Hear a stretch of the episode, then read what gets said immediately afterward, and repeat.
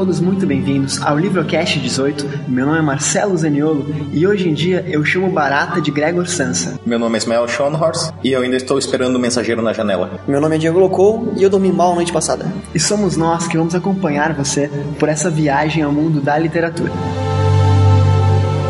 Hoje falaremos do clássico A Metamorfose, de Franz Kafka, um livro muito famoso, lido e debatido. E o convidado de hoje é o Ismael, como ele já se apresentou, e ele veio para ajudar no Livrocast número 18. Então, Ismael, por favor, se apresente para quem está ouvindo a gente agora.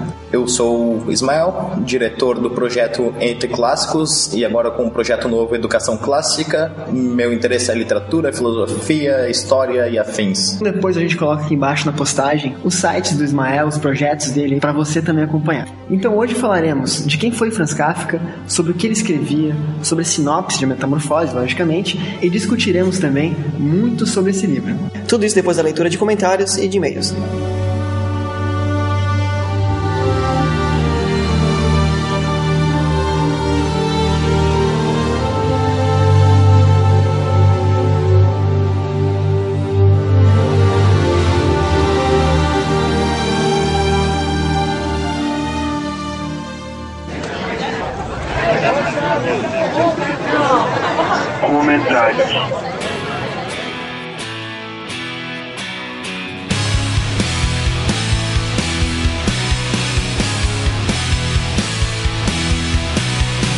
Começamos hoje então por um comentário deixado pela Priscila Pereira no livrocast número 16, O Pequeno Príncipe. Um cast aí que deu muito o que falar. Ela disse o seguinte: Fiquei muito triste de ter doado o meu livro quando adolescente. Uma boba. Porque julguei da mesma forma com que a Natália fala no cast. Uma bosta. Hahaha. Vou procurar para reler e depois volto aqui para dar minha opinião de novo. PS, dou muita risada com o Celo e o Locou. Vocês são muito divertidos juntos. Priscila, muito obrigado por comentar. É, não deixe então de ir atrás, ler e voltar aqui para comentar. É muito importante saber também a opinião de vocês. Ninguém é dono da verdade aqui, né? E Locou, alguém nos acha engraçado, viu? é, isso quer dizer que não só conteúdo, a gente traz também bastante humor pro pessoal aí se divertir e descontrair, né? E Priscila, se você não achar o livro, lembra que lá no post do cast tem um link para comprar, hein? tá certo. E no cast 17 sobre a saga do Crepúsculo, o Andrei Lenneman, espero que essa seja a pronúncia correta, comentou o seguinte: Não acredito que seja questão de acreditar ou não na realidade retratada pela autora, mas o fato de que ela não sabe escrever. Ela tem um vocabulário muito limitado e que insiste em ser unilateral com todos os seus personagens, por essa sua evidente incapacidade de aprofundar algo em sua trama. E não é preconceito ou por ser uma trama juvenil, mas é uma realidade inflexível. Outras obras adolescentes estão aí para provar que existem escritores capazes de construir ambientes muito mais maduros, sem fugir necessariamente da fábula. É interessante. Então, André, eu concordo e discordo contigo, cara. Eu acho que sim, é, pode ser uma, uma leitura rasa, mas servindo de porta de entrada para o mundo da literatura, eu acho que é muito válido. E como atingiu muita gente, muita gente começou a ler por causa desse livro. Então, eu não sei se é desmérito da autora escrever é, de forma rasa. É, inclusive a proposta da, do último cast, além de falar do livro, né, obviamente, foi também é, provocar essa discussão de quem gosta, de quem não gosta, por que gosta e por que não gosta, né? Então, o comentário do Andrei evidencia um outro lado aí que a gente acabou por minimizar durante o último cast. E Locou, tu tem razão, concordo contigo também. Esse livro com certeza fez muita gente começar a ler. Então, apesar de ser rasa ou não, tem vários livros, tem público para todos os tipos de histórias, de narrativa e cabe a nós escolher o que a gente gosta mais, né? É, eu fico me perguntando qual é o autor hoje que, que faz uma um adolescente aí de, de 13 anos ler 1.500 páginas, né, cara? Não é para qualquer um. Então, frente ao sucesso que ela fez, apesar de o André não ter gostado, de muita gente não ter gostado, a gente tem mais a que respeitar mesmo e, bola pra frente. Ainda falando então do livro Crepúsculo, de toda a saga da Stephanie Meyer, né? Quem também comentou foi o Juninho Farias, que falou o seguinte: A Stephanie Meyer simplesmente sabe conduzir uma história. Por mais tosca que ela seja, fazia muito que eu não li um livro que me deixava curioso pelo próximo capítulo. Porém, o seu maior defeito se isso é considerado um defeito, é a forma com que ela decide construir a história. Quero dizer, não me incomoda o fato de vampiros brilharem no sol, porém o romance é tão surreal e tão doce que te dá enjoo. Talvez isso seja atraente para pré-adolescentes, porém para mim é o suficiente para ofuscar toda a habilidade de escrita da Mai. A gente falou sobre isso no cast, inclusive, concordando com o Juninho, mas mais uma vez, aí voltando no que a gente falou agora há pouco, louco, é questão de gosto, é questão de preferências mesmo, né? Eu também não gostei desse romance, acho que tu também não gostou. Eu não li. Verdade. Bola fora aqui. Mas se alguém quiser me dar os graphic novels, eu, eu posso dizer no próximo cast que tô lendo Crepúsculo. tá registrado então. Mas com certeza alguém leu, com certeza muita gente leu, inclusive, né? E, e gostou da história e fez toda a fama e todo o buzz que teve essa, essa saga durante esses anos. Mas sabe o que eu acho engraçado, Marcelo? Manda. Todos os comentários hoje do Livrocast 17 sobre o Crepúsculo são de homens. Todos eles leram o livro e estão aí reclamando. Sem denegrir ninguém, por favor, porque eu também li, né, Diego? Mas realmente as mulheres ficaram devendo comentários nesse último livrocast. Ficou faltando então a defesa das mulheres aí sobre as opiniões masculinas. Mas vamos aguardar então os próximos dias aí que de repente no próximo cast a gente lê algum. Então, Marcelo, temos também um feedback bem bacana aqui do curitibano Fábio Nikaido, que falou o seguinte sobre o livrocast. Primeiro, o nome é muito bom, fácil de decorar e já diz tudo sobre o que é o podcast. Sobre a qualidade do microfone, acho que isso é natural, até porque está começando agora. Tô curtindo, mas acho o ritmo um pouco devagar. Acredito que tenha sido a opção de vocês, mas na minha opinião fica um pouco cansativo por mais legal que seja o livro. Acho que um convidado relacionado ao tema também é legal, para que possa traçar um paralelo com a realidade ou algum outro ponto de vista, para que exista uma discussão construtiva dentro do cast. Assim como no Walking Dead, trazer um cara que saiba tudo sobre zumbis, que tenha lido várias outras obras, etc. Esse tipo de coisa enriqueceria o programa e acho que é isso. Parabéns pela iniciativa e tô curtindo os programas. Abraço. O Fábio Nicari, que é um amigo meu aí de Curitiba, como tu falou, Diego, é, e a gente tá tentando mesmo a cada cast trazer um convidado novo, chamar alguém que entenda um pouco mais do livro, do autor ou do universo mesmo para agregar conteúdo aqui, né? Acho bem legal essa estratégia, até para somar mais com a gente, para não ficar sempre só eu e o Diego comentando aqui, para tornar mais dinâmico também, né? E a questão da, da, do microfone, a questão do ritmo, são coisas que a gente tenta melhorar sempre Fico feliz aí com o teu feedback geral do Livrocast. Quem quiser, mande também sua opinião pra gente, mande seu comentário, mande sua crítica, que são sempre bem-vindas. E se você tiver uma loja aí de, de instrumentos musicais ou queira patrocinar o programa com microfone, mesa de som, a gente é, tá de portas abertas. o Diego tá passando fome, gente, tá pedindo pra comprar em livro, pra doar em microfone. Quero nem ver vai parar isso, cara. a Erika tá pensando se eu sou mendigo. Não, tô procurando patrocínio pro cast. Tem que desabilizar esse negócio, né, Trabalhar, trabalhar, trabalhar e. né? Não, mas tá certo. Ela fala bem justa, passa equipamento e grana que a gente faz o jabá. Não vejo problema nisso. Ela vai agradecer depois um dia, né? Se Deus quiser. Mas então, Diego, como é que quem está nos ouvindo agora faz para comentar e para entrar em contato aqui com a gente? Ou para dar um microfone como tu pediu?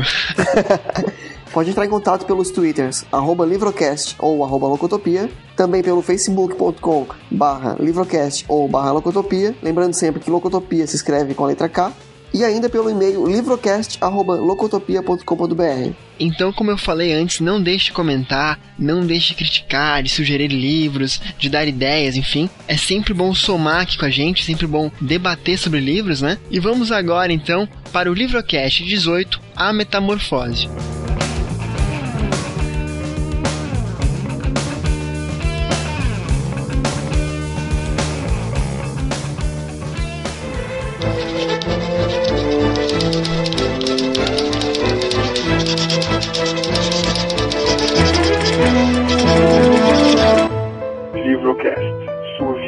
Da literatura.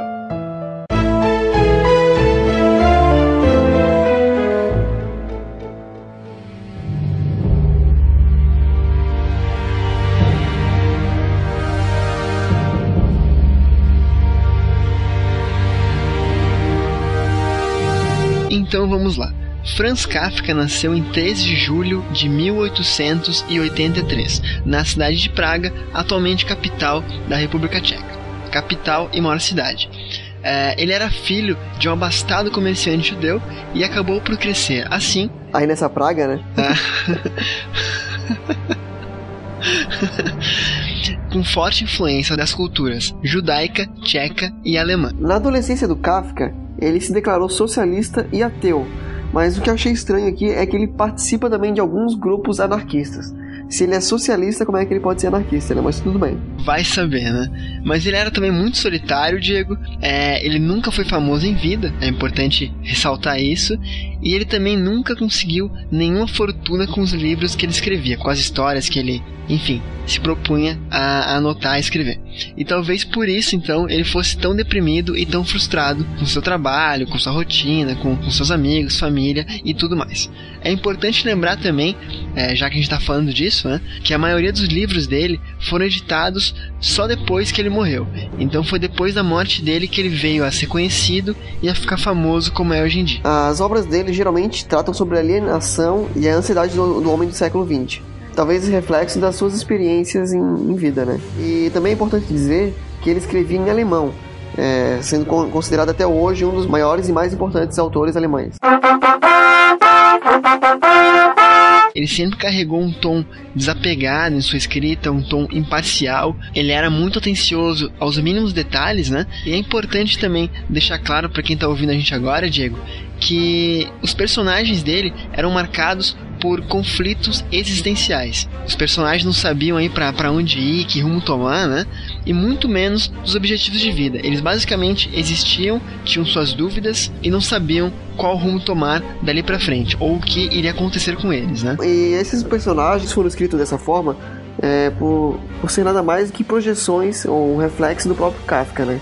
Onde ele colocava seus medos, a angústia dele do mundo, a solidão que ele tinha e os problemas de lidar com a família ausente que ele, que ele teve, né? Ele era o mais velho de seis filhos, sendo que dois dos irmãos dele acabaram morrendo antes que ele tivesse aí sete anos, então ele mal conheceu, morrendo com poucos meses de vida, inclusive. O pai dele, segundo dizem registros e os estudiosos, né, era arrogante e muito egoísta. Ele era dono de uma loja varejista que comercializava fantasias e acessórios. E a mãe dele, por sua vez, já era um pouco mais educada que o marido. O Kafka Geralmente ele ficava com governantas e funcionários. Os pais dele trabalhavam em torno de 12 horas por dia nos negócios da família e era muito ausente. E ao menos aparentemente, então, o Kafka tinha muitos motivos para entender a alienação do homem e a ansiedade também, né? já que os próprios pais dele, como o Diego falou agora, eram engolidos por esses conceitos. O Kafka reclamava muito também do jeito autoritário do pai, porque ele foi proibido de cursar filosofia, carreira que ele tanto queria abraçar em vida. Por imposição de seu pai, ele teve que decidir entre química e direito. Que acabou optando por química, mas desistiu logo em seguida. Um pouco mais tarde, ele se formou em direito e começa a trabalhar em cargos burocráticos, como companhia de seguros e etc. E ao mesmo tempo que ele trabalhava nesses cargos burocráticos, ele sempre se dedicou à literatura, onde ele veio a escrever vários livros. Como a gente falou lá no início, toda a família do Kafka teve muita influência judaica, do judaísmo, né? E por esse motivo, a cunho de curiosidade, três irmãs do, do Kafka morreram em campos de extermínio asfixiadas em câmeras de gás.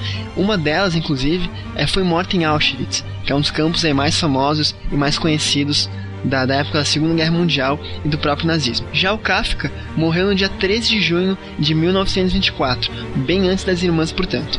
Ele morreu por insuficiência cardíaca, apesar de ter sofrido de tuberculose por um longo período. E um detalhe curioso também sobre o autor aconteceu ainda em 1922, quando ele pediu para o seu melhor amigo Max Brod que destruísse todos os seus escritos quando ele viesse a morrer. E ao contrário do que o Kafka pediu aí, Diego, o Max, ele justamente fez o contrário. Ele recuperou o trabalho do Franz Kafka e ajudou a fazer dele um autor conhecido. Então, se não fosse o Max Brod, se não fosse esse descumprimento de uma promessa que ele teria feito ao, ao Kafka, muito pouco teria sido conhecido desse autor.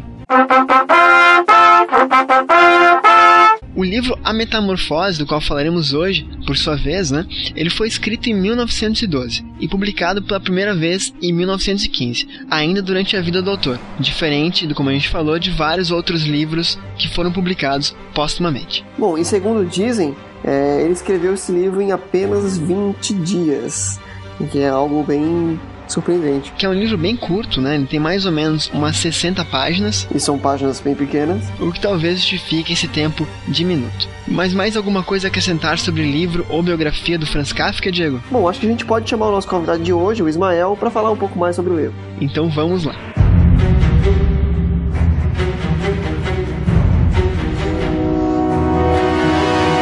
Ismael, por favor, fale da sinopse, presente o livro para quem não conhece Franz Kafka e muito menos o título A Metamorfose, por favor. Bem, temos o Kafka na figura do personagem Gregor Samsa.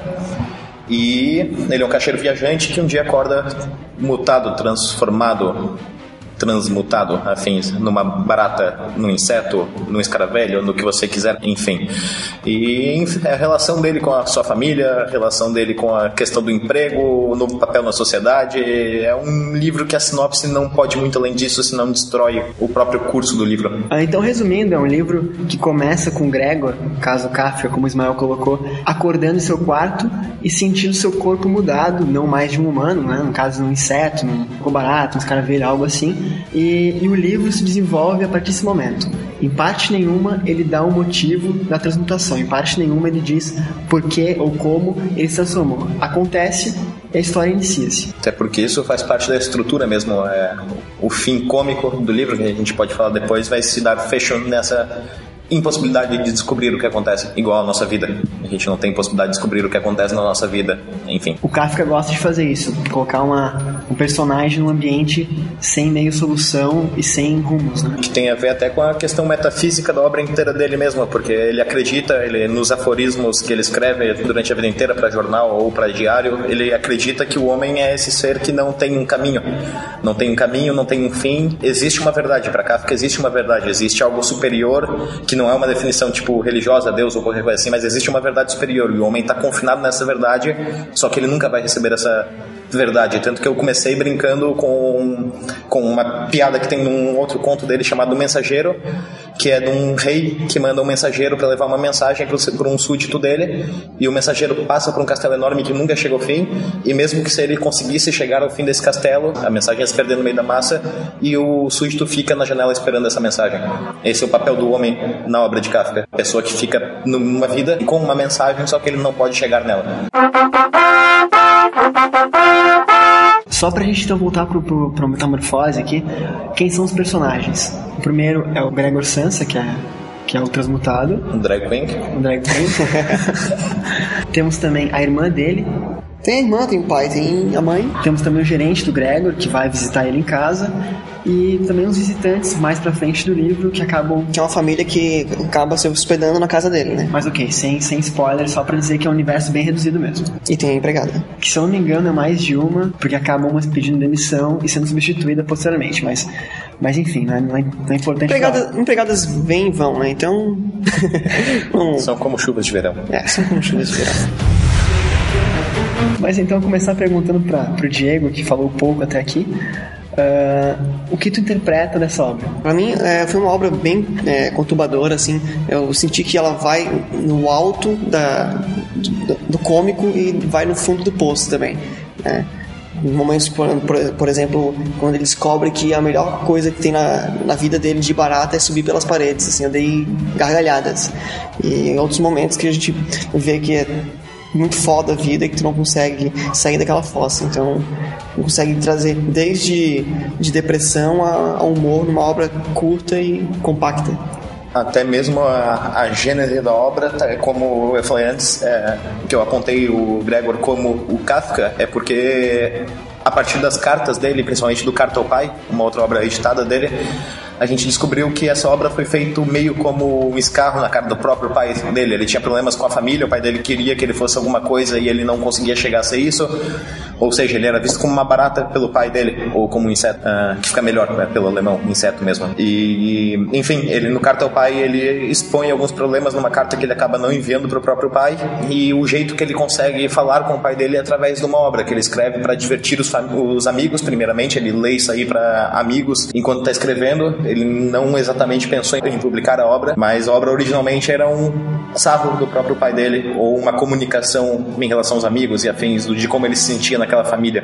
E a forma com que ele constrói isso é muito interessante também, né? O que mais espanta no início, assim, é que o pai e a família, de forma geral, não se preocupa com ele na cama, no quarto fechado. A gente não contou, acho que é interessante dar um vazamento para quem está ouvindo a gente agora, que o Gregor ele se encontra no quarto fechado, trancado a chave, Os pais estranham que ele não foi trabalhar, ele é um cara muito trabalhador e tal, e tá atrasado pro trabalho, e o Gregor diz que está doente. E nesse momento, acho que é o que espanta no início, né? E os pais estão nem aí para a doença dele. Os pais estão preocupados com o fato dele não ter ido trabalhar, com o fato de ele ter deixado de sustentar a família, com o fato dele, enfim, com superficial, né? Sim, é uma piada com a vida moderna, que o que importa é o que tu rende e o que tu se apresenta socialmente, não com o que tu é essencialmente. É, no contexto desse livro, até, é, no caso, é porque o pai dele está devendo dinheiro pro dono dessa empresa e não pode mais trabalhar. Então o Gregor assume essa função de, de serviço para saldar a dívida do pai. Então o Gregor seria o motor da, da, família, que ele só importa, ao menos essa imagem que eu tive no início do livro,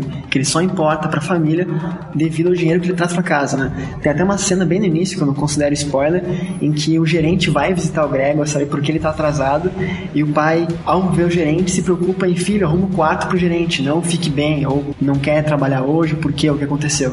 É algo muito de status mesmo, de querer uma, um lugar bem apresentado pro gerente, é muito uma questão de não perder o emprego, que parece que é a coisa mais importante da sociedade, que é algo mais íntimo, assim, mais que deve ser preservado. Então, é, no final, isso só leva à questão de que na sociedade moderna a própria família é uma empresa e tu tá inserido nessa empresa sem saber porquê, como é normalmente, tu tem que entrar numa empresa sem saber porquê, da onde que vai dar isso e o teu objetivo é só sobreviver aquele mês. É, tem que ver também o contexto no qual o livro foi escrito, onde a gente não tinha a organização empresarial que a gente tem hoje, né? Toda essa questão de sindicato, de direito do trabalhador e tudo mais.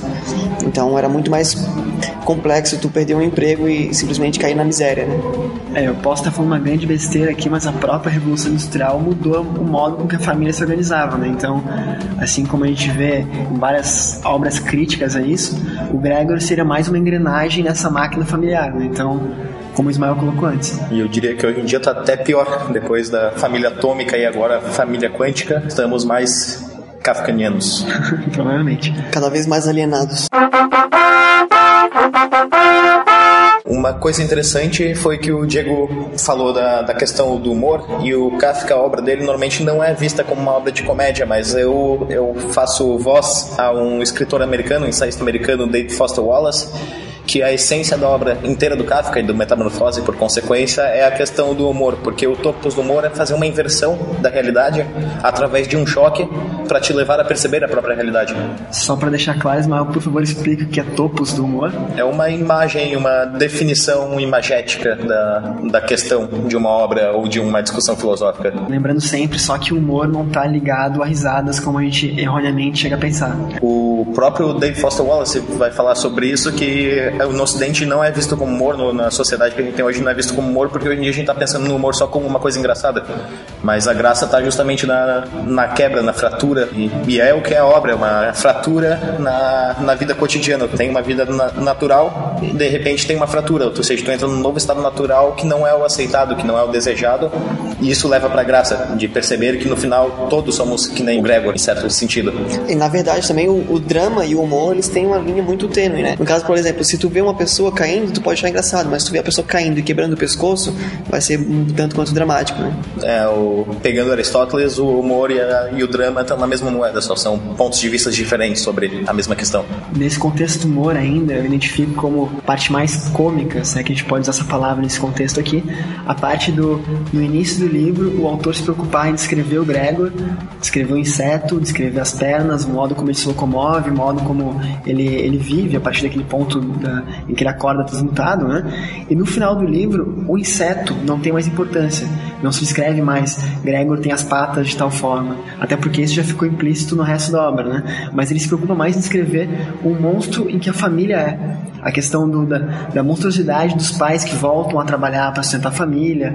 E, enfim, se eu falar mais, vou dar mais spoilers aqui. Né? É, tu começa a perceber como, como a família vai se esquecendo do Gregor e simplesmente ele vai passando a não ter mais valor para ela, né? Tu vai vendo que eles vão se distanciando e daqui a pouco não estão mais nem aí para ele. Se, se a família é uma estrutura, ou como gostam de dizer, uma máquina, se quebra uma peça, se quebra um elo ali, para ela voltar a funcionar, tu tem que encontrar um novo jeito de reposicionar ela. E como leitor, né? Uh, ao menos eu ao fim do livro, mais avançado, assim, eu esqueci do fator barata, do fator escaravelho, enfim, do fator inseto, e comecei a me prender mais no fator crítico da família. Então, o monstro não era o Gregor, o monstro não era o rapaz que, que era trabalhador e virou um inseto, alguém, uma, enfim, uma engrenagem quebrada, mas sim a família que eu via dessa forma, né? Que fazia dele esse monstro, que evitava ele e que, enfim, acaba por usufruir da, da, da força de vida dele para ser mantida, para ser sustentável. E se a gente parar para pensar e se a gente olhar para o outro lado, de que ele começa o livro dizendo que é, ele acordou de uma noite mal dormida, né? E se viu um inseto. E se ele não acordou? Se foi só um, se aquilo tudo é um, um sonho? Essa teoria ia invalidar toda a questão filosófica da obra, ia virar só um Esse é chato, né? folhetim bobo de jornal, não sei. É, eu até cheguei a pensar no início do livro que o fato de ele ser um monstro não era real, era uma visão que a sociedade impunha a ele por ele não ter ido trabalhar. É, é eu falei meio agressivamente, mas o uma das possibilidades da, da literatura é ter reinterpretações e tu, a partir do que, que tu tem carrega dentro de ti para reconstruir a obra, para entender a obra. E essa tua possibilidade é bacana também, que, por exemplo, pensar na, na questão justamente do mal dormido é, como uma indisposição, uma indisposição social e afins falando em interpretações, Mael, como tu colocou, uh, puxar uma questão para vocês aqui um pouco desprendida de história, de conceitos, de conhecimento ou não do autor, né? Eu comecei a ler esse livro, tá? E eu fiquei pensando porque, assim, é uma obra clássica, é uma obra muito famosa, todo mundo tira milhares de interpretações dela, questão da, da, da comédia, questão de, de repente, um sonho que pode existir ou não, enfim. Já pensaram se o autor realmente quis escrever isso assim ou não? Lógico que o Kafka tem uma história, ele tem outras obras que aprovam esses preceitos que ele aplica na, na metamorfose, mas já imaginou se ele escreveu um livro só uma barata e ponto? Ele não queria dizer nada com isso. Ele não queria criticar ninguém, só queria uma barata que se transformou. É sempre tem essa hipótese, né? De o cara escreveu e aquilo, não existe outras interpretações. É, não existem entrelinhas, né? Mas a gente sempre lê e procura botar na, com a nossa bagagem algum conteúdo nas entrelinhas. A interpretação ali que eu trouxe é porque tá bem ancorada em cartas que ele mandou e até manifestações dele na época. E, e como ele não era, como eu disse, ele não era um autor que escrevia primordialmente para fazer sucesso ou para vender ou qualquer coisa assim, até porque ele tinha outro trabalho tanto é que ele pediu pro melhor amigo dele queimar a obra inteira dele uh, antes de morrer. Uhum. E o cara acabou não queimando, guardou e depois publicou. E ganhou dinheiro. então, sim, é sempre aberto de, de, interpretações. Inclusive tem uma, uma crônica que eu gosto muito, um diretor americano chamado John Waters, ele foi dar uma. ele foi assistir uma palestra sobre um filme dele. Depois que acabou a palestra, ele levantou e, e agradeceu o, o palestrante por explicar para ele o filme. Poxa, que bom, eu sou inteligente, eu não sabia que eu tinha falado tanto nesse filme. Então é isso, tipo, tem livros que tu tu, força a barra. Na verdade, todos os livros tu pode forçar a barra. Eu já li mil interpretações sobre o Kafka, tipo, que o cara adiciona até, sei lá, teve um problema com a mulher, daí diz que o Kafka era sobre problemas sexuais, qualquer coisa assim. Uhum. Mas o mais aceito é essa versão da, da, do Manifesto contra o Pai, justamente por estar bem ancorado. Mas uma das questões é que o, é, o que define um clássico, pelo menos pro Italo Calvino, é, são livros que continuam falando com, a, com as pessoas. É, o clássico dura porque ele tem ainda alguma coisa, um conteúdo ali que não se esgota no, no seu tempo, no seu período. E se ele comunica ainda com as pessoas, ele tem que partir de, de que as pessoas mudam e que o cenário muda e tudo mais. Então a interpretação básica do livro que o Kafka deu, às vezes pode se alterar pela, pela época que vai. Enfim, o que importa é tu não tentar dizer que o cara falou tal e tal coisa sem ter um bom motivo para isso. Então um clássico ele continua passando valor independente do contexto contexto e do tempo que a gente vive. Não, bom conceito, bom conceito. Eu falei isso, na verdade, porque eu fiquei pensando a respeito até do Pequeno Príncipe, que é outro livro que a gente já fez no Livrocast também, falando, imagina se uma criança escreve aquele livro. Ninguém vai absorver o simbolismo que tem na obra. O pessoal vai dizer muito bem, vai lá e escreve algo melhor, sabe? Já que era um adulto, a gente começou a intuir que havia simbolismo, metáforas, né? Eu sei que o Kafka tem um passado, eu sei que tem outras obras que levam a essa interpretação, mas vai que, né? Sim, é uma é. das questões que a teoria moderna joga da desconstrução ou morte do autor, que o autor não importa mais, pelo menos para esses teóricos. Eu ainda gosto de me sempre de me pautar numa, numa construção histórica, no, num, numa cronologia de obra e de motivações e de outras coisas, mas enfim. É porque a gente ainda é de um tempo onde a gente tenta entender o contexto do autor, né? Mas hoje em dia, caso as pessoas leem um livro pelo livro, não querem nem saber o que tem por trás, né? Sim, ninguém mais importa o que, que vem por trás. Mas... É, ninguém mais importa o que vai vir por trás da pessoa.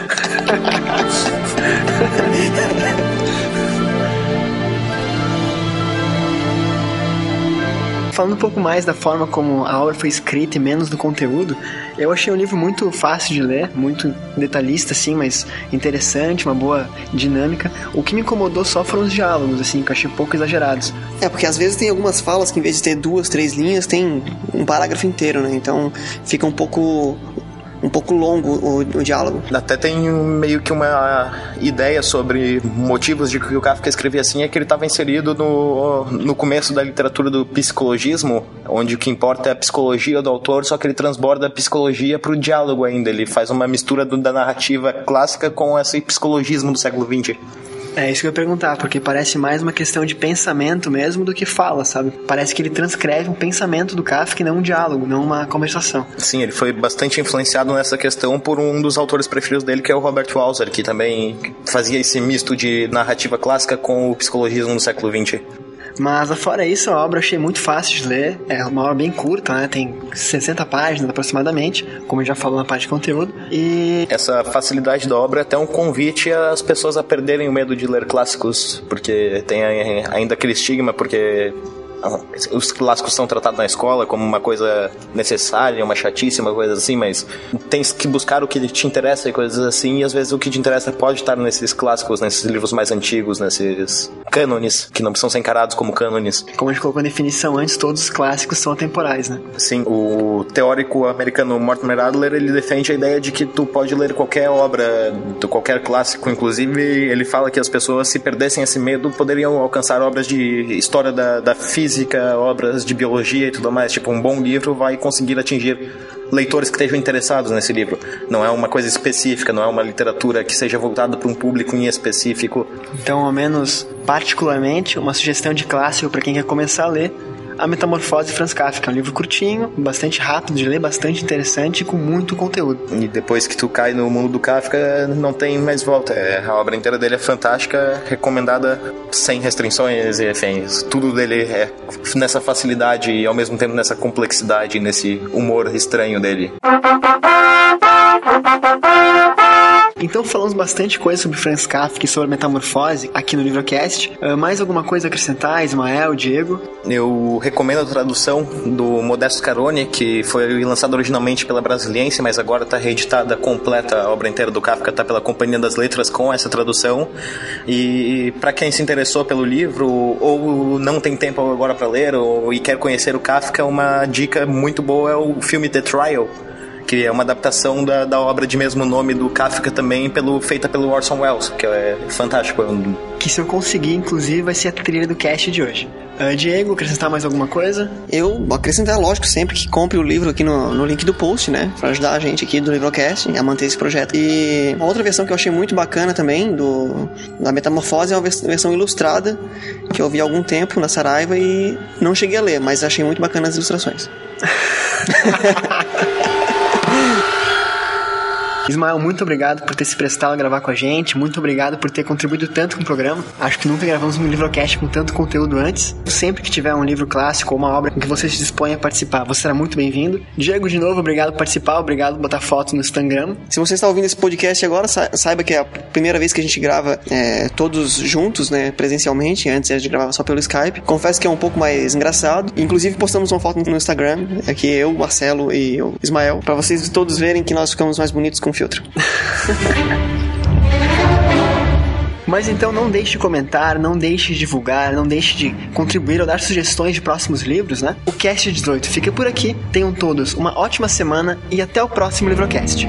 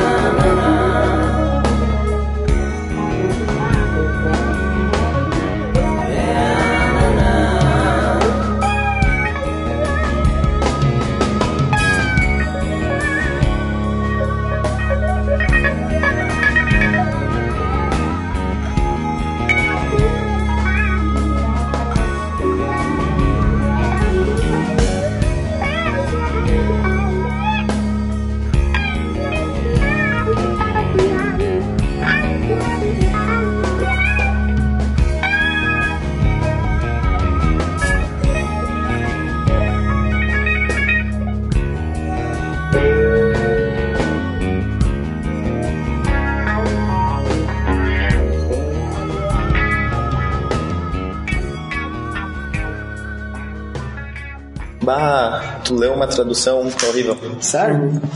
Sim. É a pior tradução do livro que tem no Brasil. Eu ganhei de presente, mal. Começamos bem o programa. É, Cara, tanto que o meu cachorro começou a comer e cuspiu. Não é que tem umas inversões de frases e coisas estranhas e cortes também. tá- tem algumas censuras assim que o cara tirou por achar que não fazia parte do contexto da época aqui no Brasil, enfim. Precisamos de um livro novo, então. ah, esse é o áudio do fim do programa já, né? Porque...